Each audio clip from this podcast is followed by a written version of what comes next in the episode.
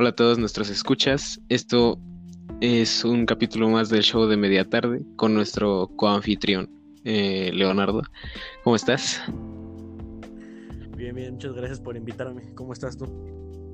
De maravilla, igual vamos a darle a esto que, que, que se viene bueno. Es interesante, pienso yo. Vamos a darle, vamos a hablar de la decadencia musical. Em, qué bueno que es algo que ha habido mucha política últimamente. Bueno, siento yo, no sé, es muy polémico. Polémico, no política. ¿Tú qué piensas de, esto? ¿Qué has visto tú de, de la decadencia musical? Pues mira, yo no lo veo tanto como una decadencia, sino más que nada yo lo veo ante mi propia perspectiva como una evolución. Uh -huh. Muchos piensan, muchos eruditos del tema piensan que estamos en una época, en una época de tecnología y esto también repercute en los, en la música como tal, ya que es un arte. En el cine sí. también entra y en todas las demás ramas artísticas. Okay. Entonces, no siento yo que esté en una decaída, subrayo eso. Sin embargo, una evolución que está en una, en una también en una revolución, ¿por qué no? Uh -huh. Rompe ok. Uy, Tú piensas que, bueno, cre tú creas música, has creado música. Sí, tengo mis temas escritos también en partituras. Paso más que nada en la música saliente del siglo, jazz, rock and roll y hasta incluso baladas.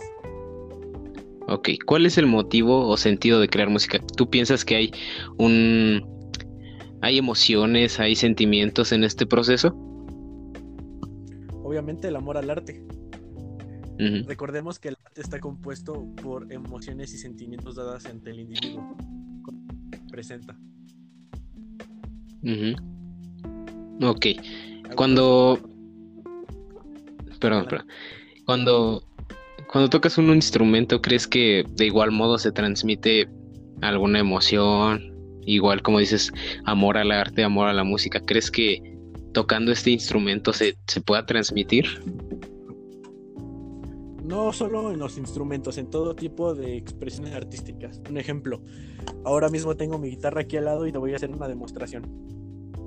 Dale. Cuando yo me baso sobre una partitura mayor,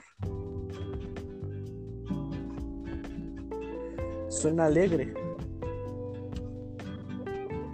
En cambio, sobre una. Eh, mm. Perdón.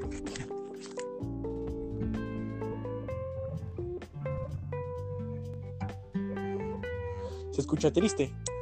Entonces, ¿qué pasa? En la mayoría, en la mayoría de temas tristes, de reflexión melancólicos, so, te basan sobre un menor. En cambio, cuando ves en, en, un ritmo, vaya, para bailar alegre, se basa sobre una partitura mayor y séptimas. Ahí es. Claro. Ahí es la mayor representación, al menos musical, en la que los sentimientos repercuten en el, en el arte. Ok.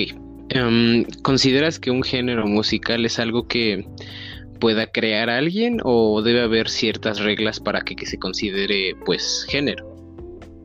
Oh, pues vaya, creo que yo creo que para que haya un género, haya un género, tiene uh -huh. que haber una cultura detrás. Te voy a poner el, el ejemplo más claro y último, que es el reggaetón.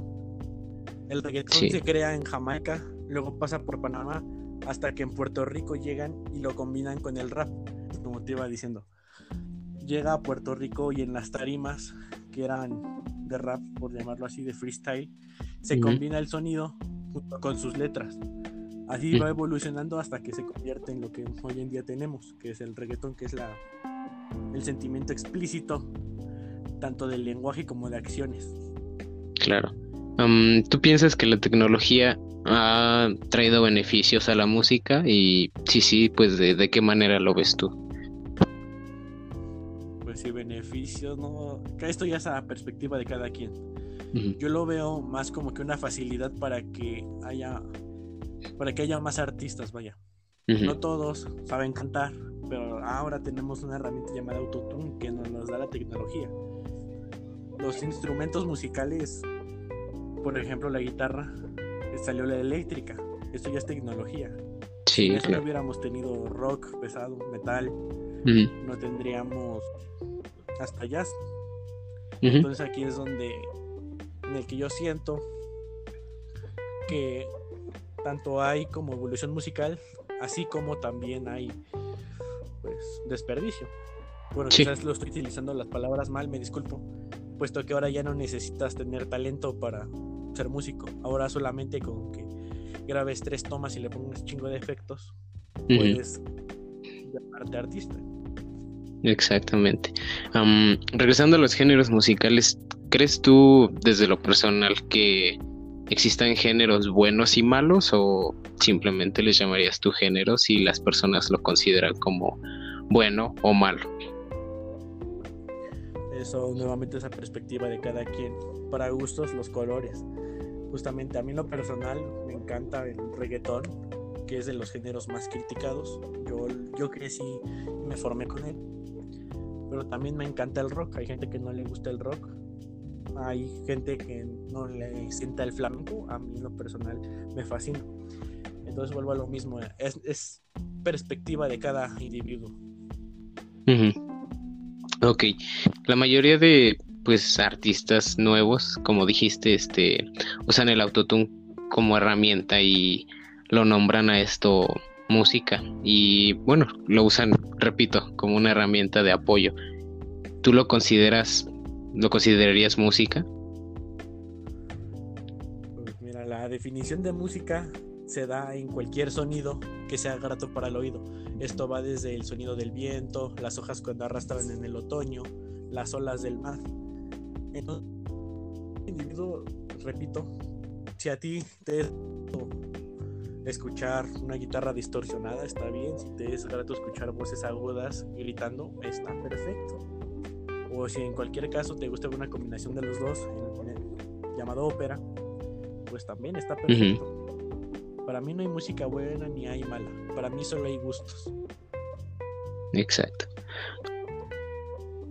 Y bueno, eso ha sido todo por hoy. Muchas gracias por, por acompañarnos otra vez en, en esta emisión. Em, espero que todos los que nos estén escuchando les haya gustado, les haya parecido grato, interesante.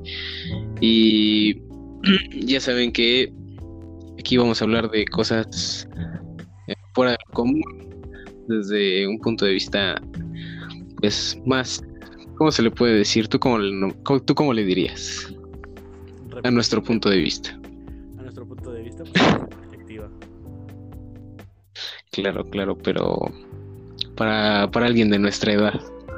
Para alguien de nuestra edad sería una visión prematura del mundo musical, puesto que no somos ni expertos, pero somos estudiantes de la misma. En efecto. Y bueno, eso es todo por hoy. Espero que les haya gustado. Hasta la próxima.